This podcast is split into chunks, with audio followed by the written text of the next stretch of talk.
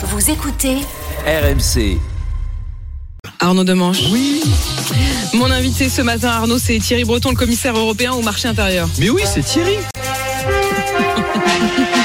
Et grâce à Thierry, la fronde des agriculteurs peut-elle s'arrêter On ne sait pas, mais ça permet de ressortir le générique de Thierry Lafronde et de faire plaisir aux enfants des années 60 qui nous écoutent. En plus, Thierry Lafronde, ça lui va pas si mal puisqu'il veut déployer la loi Egalim à l'échelle européenne.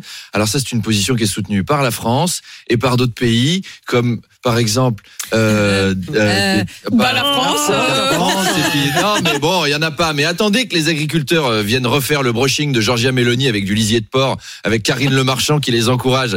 Alors euh, aujourd'hui qu'est-ce qu'on va faire avec Jean-Pierre? Eh ben on va dire que ça suffit la dérégulation des marchés intra-européens. Maintenant on va recouvrir Olaf Scholz avec du vieux pour un moisi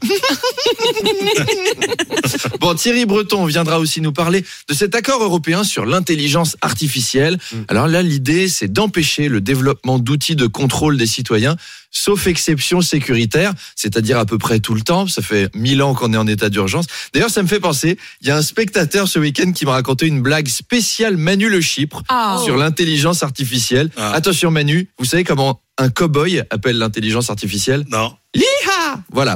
Euh, Oh non Thierry Breton. Thierry Breton, enfin, a refusé de devenir tête de liste Renaissance aux Européennes. C'est pas le seul, hein. personne veut y aller. On dirait le casting pour une comédienne pour le prochain Polanski, produit par Harvey Weinstein, avec Depardieu et Harry Habitant en tête d'affiche. Les candidatures se bousculent pas. Donc plein de sujets à aborder avec Thierry Breton. Et ce sera à 8h30.